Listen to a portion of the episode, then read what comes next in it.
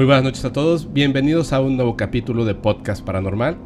Esta va a ser una edición especial, vamos a hablar de un tema que me han estado pidiendo muchísimo en los comentarios y además tenemos a un invitado súper especial, mi amigo Kinmaya. ¿Cómo estás Kinmaya? Hola, muy buenas noches, muy bien, muchas gracias por la invitación. hombre, gracias a ti por venir. Oye, a ver, antes que nada, rápido, cuéntanos a qué te dedicas. Digo, yo lo sé súper bien, pero cuéntanos, cuéntale a la gente a qué te dedicas y sobre todo eh, menciona tus redes sociales porque será súper interesante que te siguieran. Claro, pues, ah, pues más que nada pues soy yucateco orgullosamente. Este, me dedico actualmente a ser camillero en unidades hospitalarias, pero tengo un hobby muy fuerte que es eh, la música urbana. Estoy indagando ahí en sonidos experimentales y pues estamos sonando en algunas partes. Hasta en Francia, ¿no? Sí, estamos sonando en varias partes. Tenemos ahorita acabamos de firmar con una con un sello discográfico que es Altafontes de España. Es un sello fuerte. Acabamos de sacar una canción, de hecho. Qué chingón. Sí, la pueden seguir ahora en todas mis redes sociales. Aquí estoy como Maya 107 en absolutamente todas las redes. Instagram, Facebook, Tumblr, YouTube, Spotify. Spotify. Sí, buenísimo. Yo te sigo desde hace muchísimo tiempo. De hecho, antes de conocerte ya te seguía. Sí. Me da mucho gusto cuando nos presentaron hace varios años. Sí, de verdad. Y mm. tengo en mi playlist así que tengo muy pocas canciones que me gustan. Tengo dos tuyas, porque de verdad, qué bárbaro, haces una música impresionante. ¿eh? Wow, muchas gracias en realidad. Y, y, se aprecia, de verdad. Me pusiste la piel chinita, en verdad, porque sí se aprecian los comentarios. Sí, sí, yo igual hace tiempo sigo tu trabajo y he visto muchos trabajos tuyos que has realizado con gente de fuera y de aquí especialmente tus fotos y estás en otro nivel, hermano. De verdad, igual felicidades por tu trabajo. No, gracias, gracias. Oye, eh, bueno, yo sé que, traes un montón de historias así. ¿Nos puedes contar una así eh, breve antes de que entremos al tema principal? Bueno, va. Bueno, ah, ya les había comentado que soy camillero en unidades hospitalarias. Yo me dedico a todo el centro hospitalario. En este entonces yo recién iniciaba en mi en mi trabajo recién me, daban contrato y me lo dieron en un, en un hospital que se llama el UMAE. Saludos para toda la gente del UMAE que nos escucha. ¿Qué significa? Unidad Médica de Altas Especialidades. Ah, ok. Entonces recién me daban mi contrato, entonces me lo dieron en quirófano. En quirófano se dividen las áreas por, obviamente, las áreas de, quirófano, recuperación, post y, y recuperación, ¿no? Entonces yo estaba en post eh, esperando que salga un paciente. Ahí no hay aire, absolutamente nada de aire. Yo eh, pues me, me, recosté en, un, en, una silla de ruedas y, no sé si varios han tenido la oportunidad de estar en un hospital y los que no, pues no, ¿verdad? Pero pues las, las cortinas que dividen los, los, los camastros son de tela gruesa, es más, no es tela, es plástico. Entonces para moverlo necesitas ejercer una fuerza considerable para poder arrimar la cortina. O sea, no es algo que pudiera hacer el aire. No es algo que pudiera hacer el aire. Ese, eh, eh, hay unas ventilas, pero todo el tiempo, todo el día están a la misma velocidad y no es como que estén, estén eh, prendidas más con más velocidad a ciertas horas del día, ¿no? Está una constante y es un clima más que nada. Entonces no hay ventiladores que puedan hacer algo de adentro para afuera, todo se encapsula en el cuartito que yo me encuentro hecho con la cortina. Entonces yo estaba aproximadamente esto de las 3 de la mañana porque me tocó en un turno nocturno. Y estaba en mi celular esperando y veo como de la cortina exactamente donde yo entro, se abre la cortina exactamente a una pues a una distancia considerable como para que pase una persona y no hay aire que lo que lo que lo ejerza, que pueda hacer ese tipo de movimiento, porque vaya, ¿qué, tipo de aire puede hacer un movimiento paralelo para que puedas abrir una cortina? Tú sabes, tienes que jalar la cortina, ¿no? Entonces no hay nada en ese momento, yo estoy solo, el personal nocturno es muy poco y todos están ejerciendo sus labores. Y se abrió de repente. Se abrió, carnal. Quedé helado mi primer día, segundo día, o sea, salí de ahí y me dirigí a, donde es trans, donde entran los pacientes, ahí hay otro personal que siempre hay ahí, o sea, está esperando a los jefes o al personal que venga a avisarles que va a haber una cirugía. Y les platiqué, oye, mira que me acaba de pasar esto, sí, mira, te ves blanco, ¿qué tienes? este, yo no me lo creía. Ahorita te lo cuento y se me hace un nudo en la garganta, hermano, porque en verdad es, es algo que no, no, no te lo esperas. O sea, o sea, sí trabajas en un lugar ahí, te dicen tantas cosas, pero hasta que no lo ves, hasta que no lo tienes enfrente, no lo crees. Y eso es algo breve que te puedo contar de tantas cosas. Porque cuando tú ves el movimiento, sabes, o sea, estás explicando esta parte de lo del aire que no pudo haber sido, pero es justamente eso, lo estás viendo y sabes que evidentemente eso no es algo del aire, es otra cosa. Es otra cosa, y yo soy creyente de energías, entonces de volada, de volada, de verdad, en un instante dije esto no es normal, yo sé que aquí gente muere dejando pendientes y, cosas así que sí son totalmente creíbles. O sea, para la gente que cree en realidad que hay energías moviéndose entre los vivos, es totalmente cuerdo. La gente escéptica, pues, ya tendrá sus comentarios, ¿no? Pero los que sí creemos en esto, sí podemos llegar a una conclusión que es explicable con entes o con energías que podrían moverse. Este, de aquí el Porter Hayes, ¿no? que podrían generar. Pero supongo que, los demás camilleros y la gente que estaba ahí te dijeron, sí, esto... sí, ya eso hoy. Y, salí helado, pálido, con la piel chinita. Y les dije, oigan, ¿saben qué? Me acaba de pasar eso y todos muertos de la risa. Sí, ¿por qué crees que estamos en bolita aquí? No manches. ¿Por qué crees que están, por qué crees que nadie se queda en esa, en esa sala? Solo y tú y solito. Yo no sabía. Recién inicié, te lo cuento y me erizo ahora. Te lo cuento y ya jamás me volví a quedar ahí. Todas mis guardias me quedaba ahí en, recepción con todos porque la verdad era una cosa espantosa. Y ya conforme los días me fueron contando que no soy el único, que sí hay a mucha gente en, esa, en ese cuarto que recién llega y que le pasa? lo mismo. Y a veces cosas un poquito distintas, que sí sienten que se les mueve. Es como la bienvenida, ¿no? Sí, me imagino. Y, y sí es algo turbio sí es algo turbio y hay muchas cosas en el hospital que me han pasado y que me han contado que corroboro y sí es cierto. Por ejemplo, yo he estado en pediatría en el UMAE siempre en la noche e igual para descansar es un problema. Porque se siente la energía de los niños. Gente de intendencia que le ha tomado, por ejemplo, ellos limpian todo el área y, le, y como en la noche no hay, hay solo un jefe, entonces le mandan la foto para decirle, al jefe, mire, tata, ya, ya están limpias las áreas, estén cheques y falta algo que falta. Y aquí nosotros lo limpiamos. Y entre esas fotos han aparecido sombras en los espejos, han aparecido sombras entre las camas. Nos las han mostrado y te lo cuento hermano y estoy chino. Créeme porque esto es algo que no, en serio, es turbio a todo, todo lo que da. Oye, ¿y crees que, tengas forma de conseguir una o dos de estas fotografías? Tengo forma. ¿Sí? Sí, tengo. ¿No las puedes hacer llegar? Te las puedo hacer llegar, hermano. Híjole, a la gente le va a encantar eso. No, hombre. Bueno, a ver, vamos a entrar ahora sí al tema principal. Uf. Me contaste que tú no sabes quién es Stan Romanek, entonces está súper bueno porque así, sobre todo la gente que también pues no sabe quién es, se va a enterar el día de hoy. Se los voy a contar muy breve. Hay un documental que ahorita está en Apple TV, en esta, este servicio que tiene Apple. Ahí pueden ver el documental, se llama Extraordinary y es la historia de Stan Romanek. ¿Okay? Stan Romanek es un tipo que vivía en Estados Unidos y tiene una historia como de contactado con extraterrestres que es súper interesante porque él, él alega que es la, la historia de contactismo que tiene más evidencias del fenómeno extraterrestre. Esto no es cierto. Hay una historia más, que es una que además continúa y tiene más de 60 años ocurriendo, que es la de Billy Edward Mayer. Pero eso lo vamos a tocar en otro capítulo. En esta vamos a hablar Stan Romanek. Y justamente es muy interesante porque cuando yo estaba contando la historia del doctor Jonathan Reed, que fue hace como 4 o 5 capítulos, que a la gente le gustó muchísimo, les hice una analogía, algo para que la gente abra su mente y vea las cosas desde otro punto de vista. Todas estas personas que tienen esos contactos que son grandes, que tienen evidencia, evidencia en video, evidencia física y tal, existe obviamente pues la gente que aún con la evidencia puesta ahí, deciden no creer, porque es más fácil no creer, ¿no? No importa hay algo que existe que no es el gobierno de Estados Unidos como muchas personas creen. Es un gobierno literalmente mundial que lleva mucho tiempo funcionando entre las sombras. Son estas personas de mucho poder que controlan el planeta.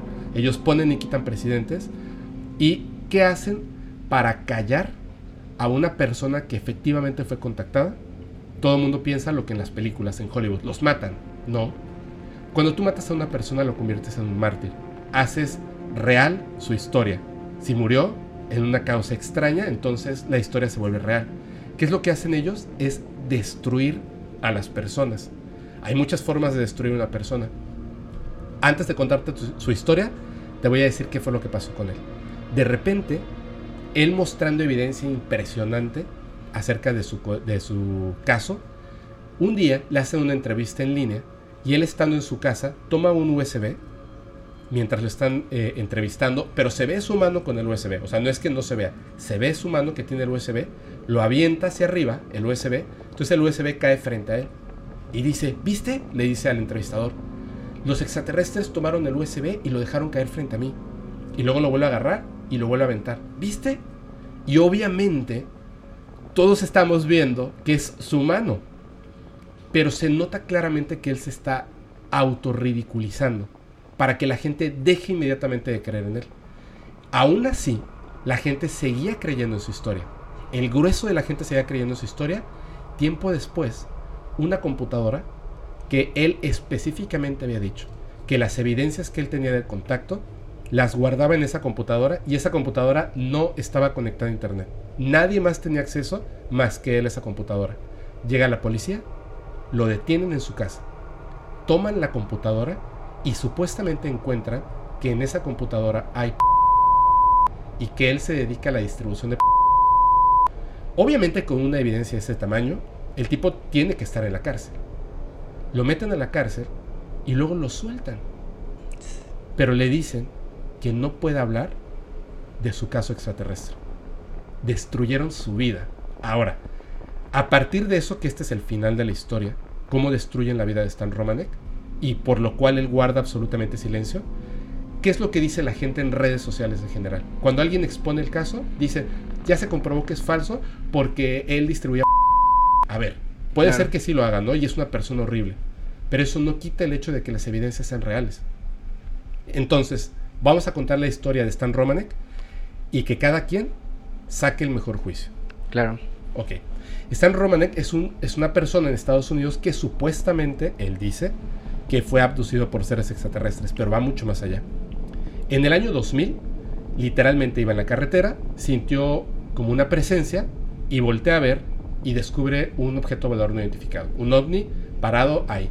Se detiene, de hecho en el video que existe, él se trata de grabarlo desde el coche, no puede, se detiene, se baja del coche, deja de grabar y graba el objeto volador. Pero él siente que ese objeto, aunque más personas detienen su coche y lo graban, él siente que ese objeto le estaba hablando a él, que específicamente se apareció para que lo viera. En ese momento él salía con una chica que le encantaba todo esto de, los fenómenos paranormales, que se llama Lisa, y hasta en el video le dice, Lisa, no te lo vas a creer, estoy grabando un ovni y tal, ¿no? Pasa que llega a su casa y empiezan a ocurrir ciertos fenómenos. En su casa, donde estaba en ese momento viviendo con su hermana, eh, de repente aparecen estos orbes de luz que entran a, o sea, entran a la casa, pequeños, como del tamaño de una pelota de golf, una pelota de béisbol, entran, pasan volando frente a él y salen a través de la pared. La pintura en la pared se queda como quemada, como si fuera un plasma que hubiese pasado por ese lugar. Toma fotografías de la pared, obviamente. Un día descubre uno de estos orbes volando fuera de su casa en la noche. Toma su cámara y graba el orbe y se ve claramente la esferita. Todo esto va a estar documentado para el canal de YouTube se ve la esferita flotando afuera de su casa. De hecho, su expresión es, increíble porque él no puede creer que está logrando captar la esferita. Empieza a contárselo a sus amigos. Llegan un día sus amigos a la casa, como e, esto que le está pasando de ver ovnis, de de repente encuentra el pasto quemado fuera de su casa en forma de círculo, luces, orbes y otras cosas. Y mientras están hablando, están en la parte de afuera, una salita donde tienen eh, varias sillas y una mesa. Les dice, vengan, les voy a enseñar en dónde el orbe entró por la pared. Entran a la casa y en el momento en el que están entrando a la casa, escuchan un ruido. Muy fuerte. Entonces dicen, ¿qué pasó, no? Salen de la casa, pero fue un segundo. Ni siquiera pasaron un minuto, 10 segundos. Salen de la casa y ya no están las mesas ni la silla. Y todos se quedan impresionados porque desaparecieron las mesas y las sillas en las que estaban sentados hace un momento. Dicen, no puede ser, empiezan a buscar, no encuentran, se alejan del terreno y uno de ellos dice, miren, estaban encima de la casa. Habían pasado las sillas y la mesa y las pusieron sobre la casa. Toman una fotografía, pero bueno, es una fotografía de unas mesas y unas sillas encima de una casa. ¿Qué más, no? Pero mucha gente, amigos de él, científicos, se empiezan a interesar en su caso de que lo empiezan a perseguir. Una noche, él escucha un ruido y entonces siente como que alguien se quiere meter a su casa. Entonces le empieza a hablar a su hermana. Cuando su hermana no contesta, baja las escaleras y ve a su hermana parada en la entrada de su casa con la puerta abierta, pero está como en trance. Él le habla y le dice, oye, oye, ¿qué, qué pasa? ¿Qué pasa? ¿Quiénes son? Y ella no contesta, no se mueve. Cuando se acerca a ella, está totalmente congelada, con la cabeza y los ojos abiertos, o sea, los ojos y la boca abierta y la cabeza hacia atrás así. Y frente a ella hay tres seres, dos hombres y una mujer casi humanos, pero evidentemente extraterrestres, parados frente a ella. Él los ve y pierde la memoria.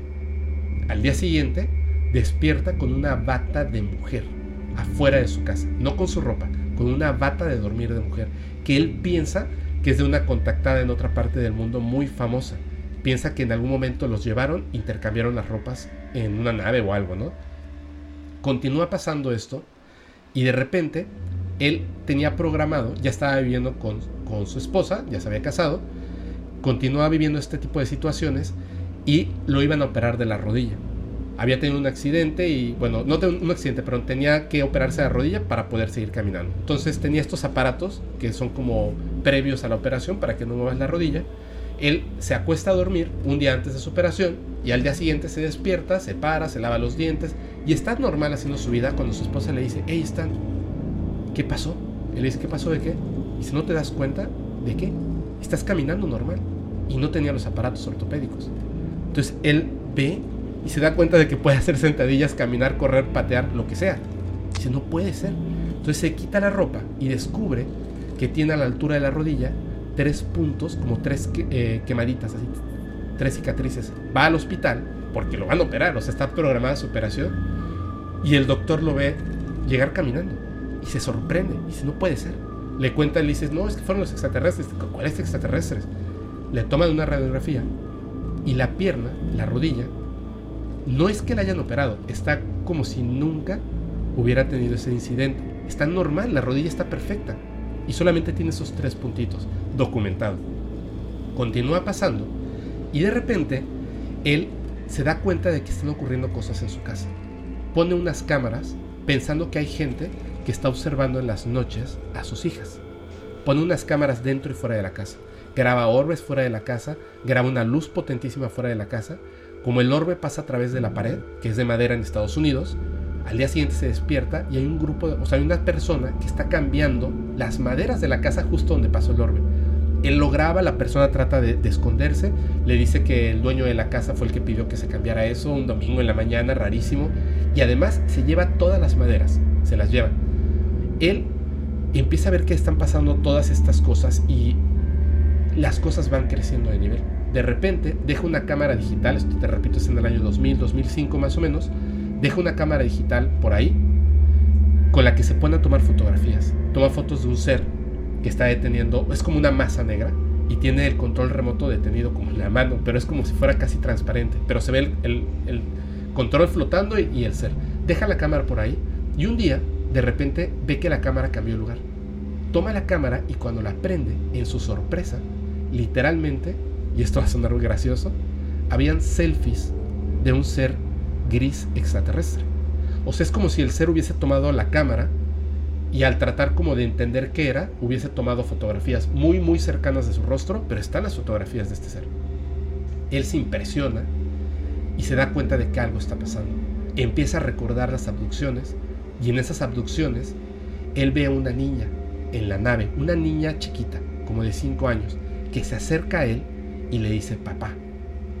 Él siente una conexión muy fuerte con esta niña y la niña no se ve totalmente humana, aunque se parece a él. En el documental el tipo hasta llora, porque poco a poco van dejando que él tenga contacto con esa que es su hija, mitad ser humano, mitad extraterrestre. Toma fotografías de la casa y en algunas fotografías se alcanza a ver la niña, en otras se alcanzan a ver extraterrestres. Un día, él en estado de trance escucha un ruido y baja con la cámara. Él no recuerda esto. y graba lo que él dice que es el alien abuelo, el abuelo gris, le dice. Está en la cocina y graba un ser extraterrestre en su cocina, asomado detrás de una puerta. Cuando lo está grabando, el ser se, da cuenta de que ha sido visto y se esconde detrás de la, del marco de la puerta. Él se da cuenta de que grabó esto hasta el día siguiente. O sea, él no recuerda haberlo grabado. Estaba en ese momento de trance en algún punto en el que lo vuelven a abducir. Empieza a contar su caso que es muy impresionante. Tiene un video donde él piensa que hay una, persona que está vigilando a sus hijas, pone la cámara en la habitación y cuando él cree que ya grabó a la persona, cuando revisa el video, lo que se asoma no es una persona, es un ser extraterrestre que se asoma, observa, como que se vuelve a agachar, se vuelve a asomar y cuando se da cuenta de que lo están viendo, se agacha y se va corriendo. Entonces, él de repente de ser un, un tipo pues X así normal, pasa a ser súper famoso. Él toma una decisión. Él se da cuenta de que con tanta evidencia y esto que está viviendo va a ser ridiculizado evidentemente y decide, decide sacarle jugo. Él dice, no voy a dar ninguna entrevista ni voy a mostrar mi material a menos que haya dinero de por medio. Que mucha gente se dice, no, pues es que obviamente pues está tratando de lucrar y es falso. No, yo haría lo mismo. O sea, si de repente me está pasando algo de esta manera, yo no decidí vivirlo.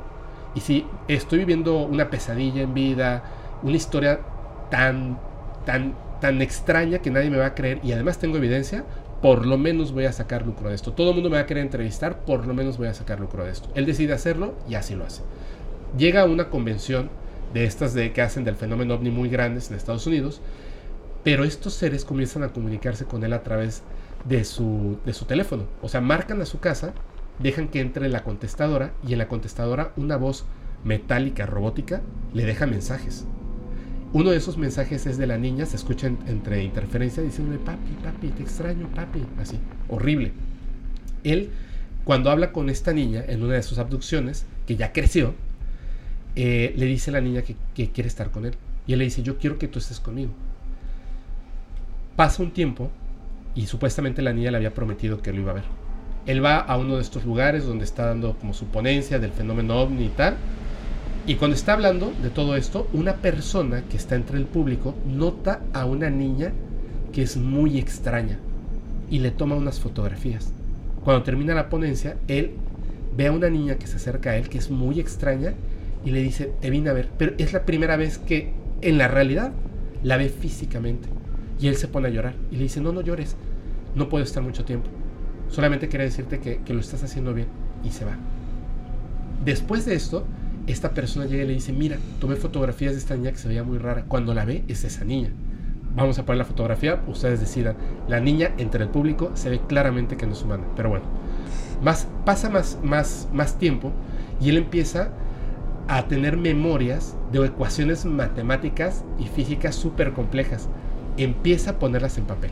Empieza a ponerlas en papel. Y hay un científico que escucha el caso y escucha acerca de las ecuaciones, ve un poco de las ecuaciones matemáticas y le dice, quiero ver estas ecuaciones. Le dice, ¿tú sabes qué es esto? no tengo la menor idea.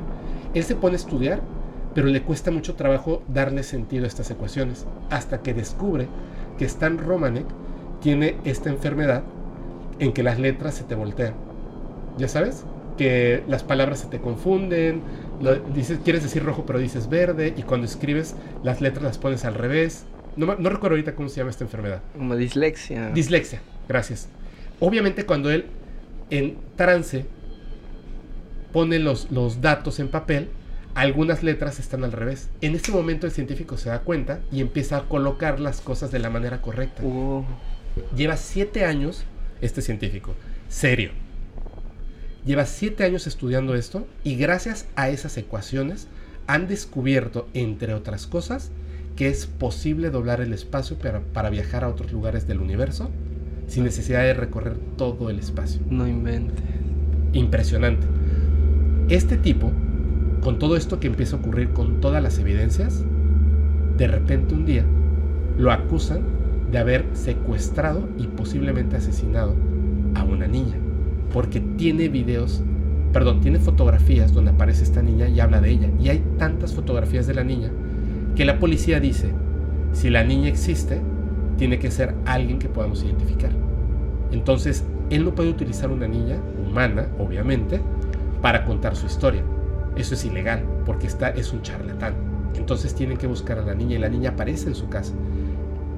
Ponen un anuncio si alguien perdió una niña con las fotografías de la niña y nadie perdió esa niña.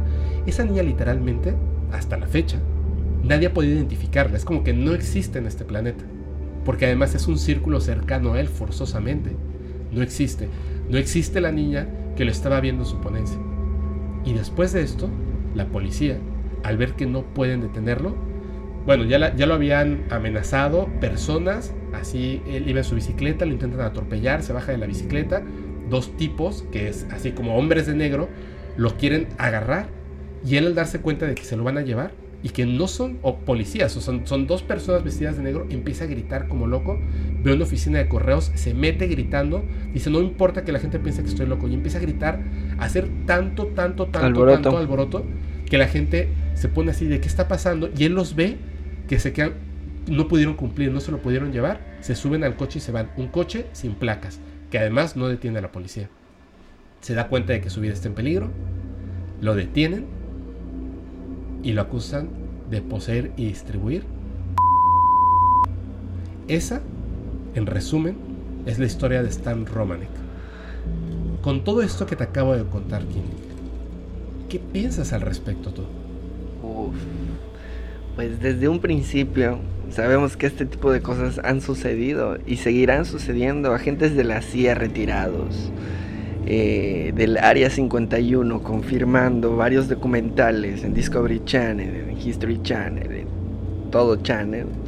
sabemos que hablan de esto, mucha, mucha polémica causa y sabemos que el gobierno y, fuerzas de otros, eh, eh, de otros cargos que no están a nuestra como ocultos, ¿no? Ajá, sí, no están a nuestro conocimiento o al conocimiento de, la población.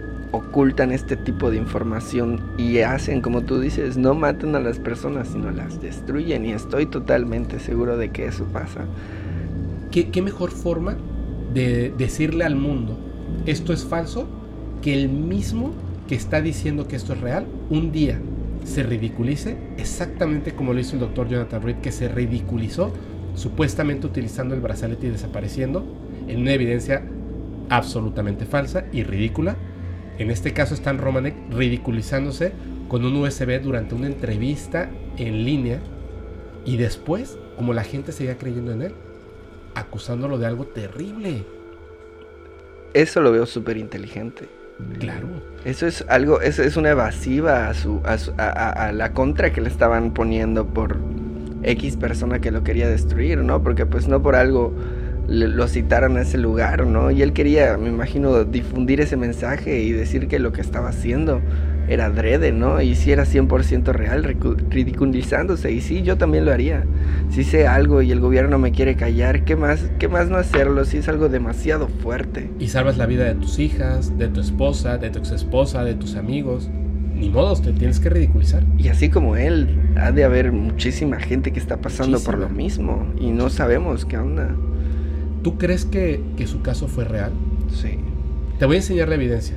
Porque la gente ya lo está viendo. O sea, digo, estamos hablando de esto y la gente lo está viendo en YouTube. Si lo estás escuchando en Spotify, pásate rapidísimo a YouTube para que puedas ver eh, la evidencia de este caso. También eh, ve el documental, es muy, muy bueno. Es interesante, además es divertido. Y también en TikTok voy a subir un poquito de las evidencias para que la gente sepa de qué estamos hablando. Tú no has visto las evidencias, la verdad es que sí son muy impresionantes. Hay algunas que evidentemente son falsas, pero eso no le quita veracidad a la historia. Claro, claro, claro. Se ve contundente, se oye súper, súper real y, y, te juro que lo creo porque me ha pasado. Quizá no a ese grado de, de, de, de, de impacto, pero pues sí me ha pasado algo similar. Yo he tenido, creo, contacto alguna vez, me dirán loco no me importa. No te decir loco, cuéntalo. Eso me interesa mucho. Hace muchos años, con mi padre, platicábamos muchas cosas fuertes. Mira, mi, familia, como que eh, yo soy. Mi nombre es Tuyub. Ok. Este eh, apellido Tuyub viene como de la tercera, cuarta descendencia de las, de los familiares mayas, o sea, de las primeras tribus mayas. Mi familia nació en Xcalacop, una, un, un pueblo a, pocas, a pocos kilómetros de la pirámide de Chichén. Okay. Mi padre jugaba en las pirámides de Chichén. Él y mi abuelo trabajaban ahí. Mi padre entraba hasta donde ahora ya no te dejan entrar a la cúpula de Chichen Itza. Sí, ya no te dejan subir. Sí, y él se acostaba en el jaguar sagrado. En el jaguar de Jade. Ajá, meditar. Se bajaba, decía, él me contaba que habían escaleras que te bajaban a ciertos lugares heladísimos de la misma pirámide. O sea, que la gente no conoce. Que nadie conoce. Solamente los arqueólogos y la gente que trabajaba ahí. que no te dicen para que pues no hagan claro. ajá, polémica o algo así.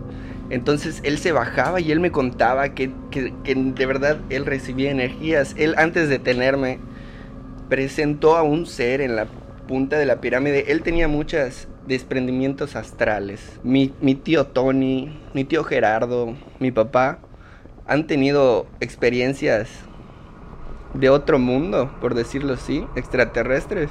Ah, sí. Sí, claro mi tío lo seguía, él, él, es, el él es arquitecto.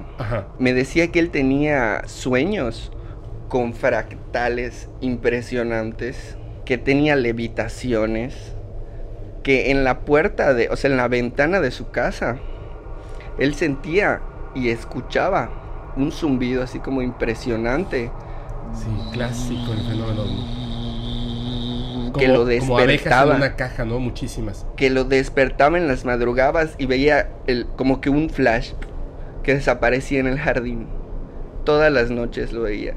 Te lo cuento y me erizo, hermano. Y regresando a lo de mi papá, él, antes de que yo nazca, él dijo que tenía un ser y lo se subió a la punta de la pirámide en un sueño astral ah, cósmico y presentó a ese ser en todas las puntas, en los cuatro puntos cardinales de la, de la, de la pirámide. O sea, como que él sabía que tenía que hacerlo, ¿no? En su sueño astral sabía que tenía que presentarlo a los que presentar a los cuatro puntos a ese ser de luz, Y casualmente él me cuenta que después de unos 3, 4, 5 años que tuve ese desprendimiento e hizo ese, ese, ese, ese como rito, ese, esa presentación, Ajá.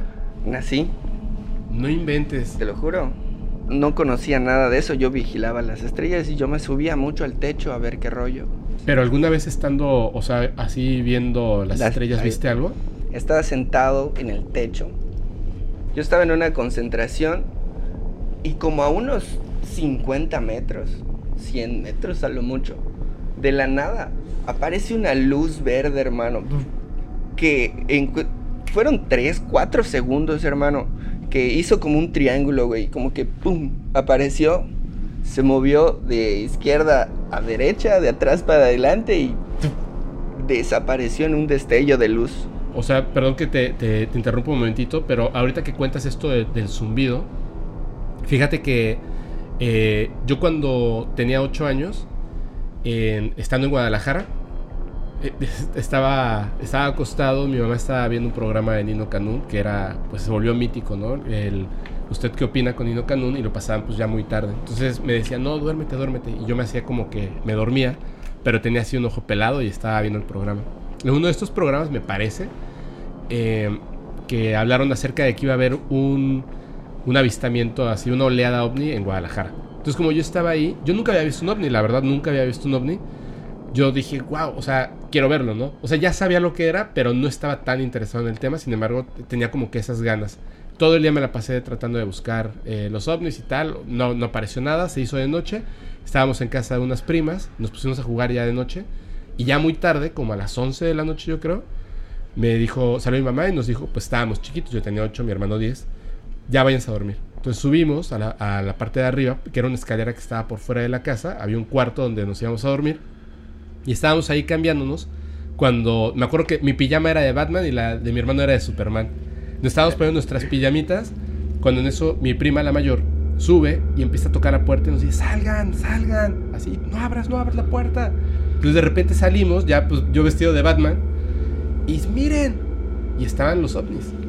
Pero era súper raro porque, o sea, de donde estábamos obviamente no escuchábamos nada, ¿no? Y a lo lejos los ovnis prendían las luces como imitando a un avión. Entonces tú los veías de lejos y tú jurabas que era un avión en la noche. Pero de repente comenzaba a bajar y cuando ya estaba muy muy bajo, como si fuera a aterrizar, prendían todas las luces y ya veías la forma del platillo y se daban la vuelta y pasaban por encima de la ciudad. De hecho, de donde estábamos veíamos hacia allá que había unas, unas avenidas y luego el cerro, y estaban pasando como entre el cerro y la ciudad. Y haz de cuenta como si hubiera una carretera espacial, porque pasaban por el mismo lugar y poco a poco fue aumentando el número de, de platillos. Y de repente ya muy tarde, que, o sea, de hecho fue tanto tiempo el que estuvieron pasando que ya perdió la sorpresa, ¿no? Seguías viendo nada más por estarlos viendo. Y de repente yo me di cuenta, volteé hacia arriba y me di cuenta de que estaba pasando uno encima de nosotros. O sea, en ese momento iba a pasar muy cerca, pero no le podía ver eh, la forma exactamente nada porque era, era como si fuera de un metal negro. Y entonces, pues en la noche solamente veías la forma circular, ¿sabes? Muy grande.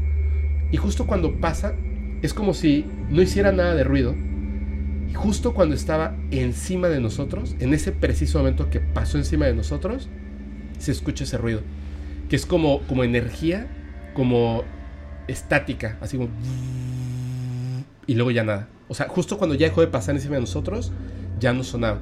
Y en las, cuando los, los, contactados hablan acerca de, por ejemplo, estas experiencias de abducciones, no los contactados, pero los abducidos, dicen que, por ejemplo, pasan algún, algunas situaciones previas a que los abduzcan. Que es, eh, primero escuchan un ruido como plástico en, en, su casa, que no saben a qué es, o sea, de dónde proviene y tal.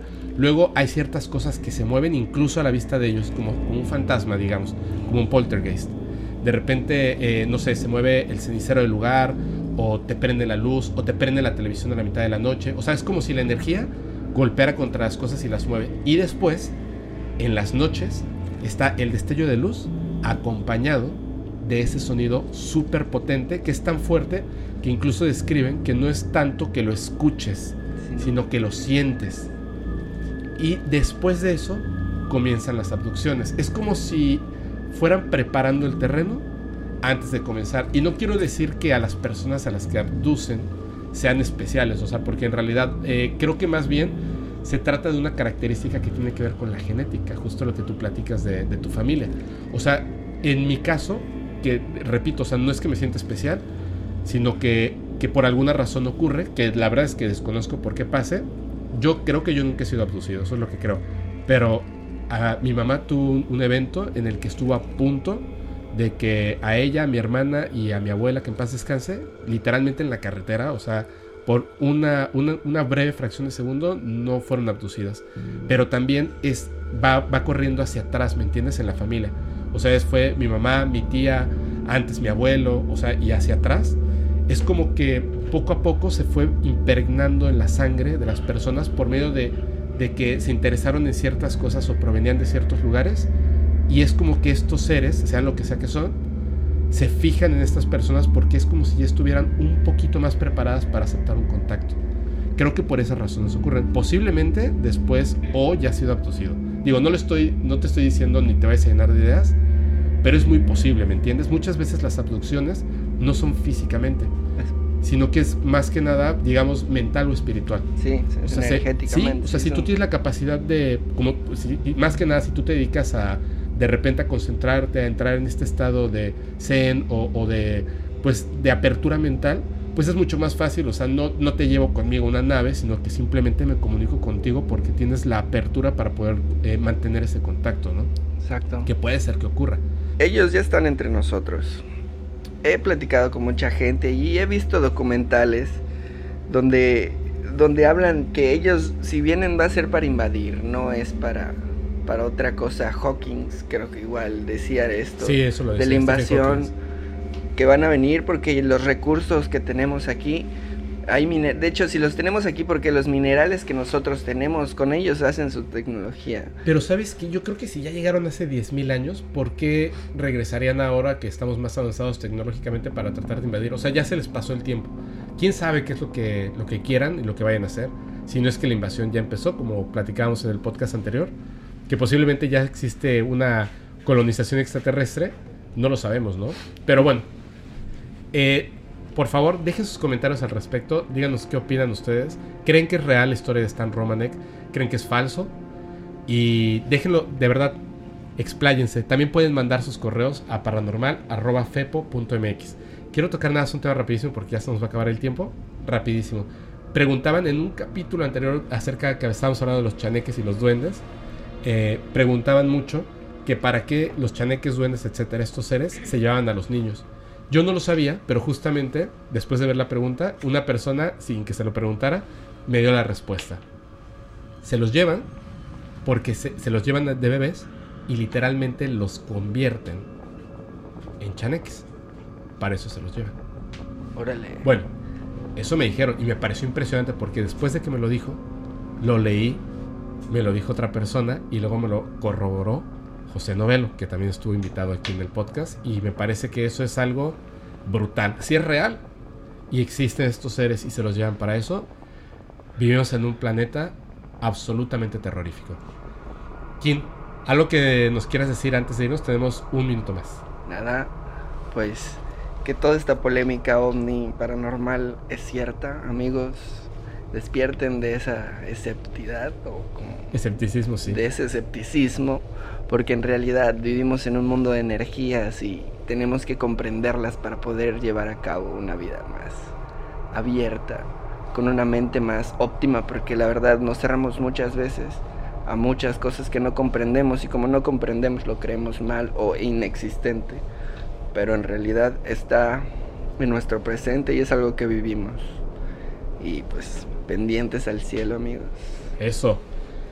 Ya saben, si tienen alguna evidencia, mándenla al correo. También nos pueden contactar en Facebook, TikTok y aquí en YouTube. Me encantan sus comentarios. Muchísimas gracias, de verdad se los agradezco. Les voy a dejar un grupo de comentarios aquí al final, si estás viendo esto en YouTube. Eh, muchísimas gracias. Trato de leer todos los comentarios. A veces me es imposible contestar ese mismo día, pero vamos a estar tratando de contestar todos. Te agradezco muchísimo. Les recuerdo a todos que pueden eh, encontrar a Maya en todas sus redes sociales. Está como Maya 107. Maya 107 en todas las, en todas plataformas. Las Eso, en todas las plataformas, todas las redes sociales. Y les recuerdo, este podcast se disfruta más si lo escuchas en una carretera oscura y terrorífica. Chao.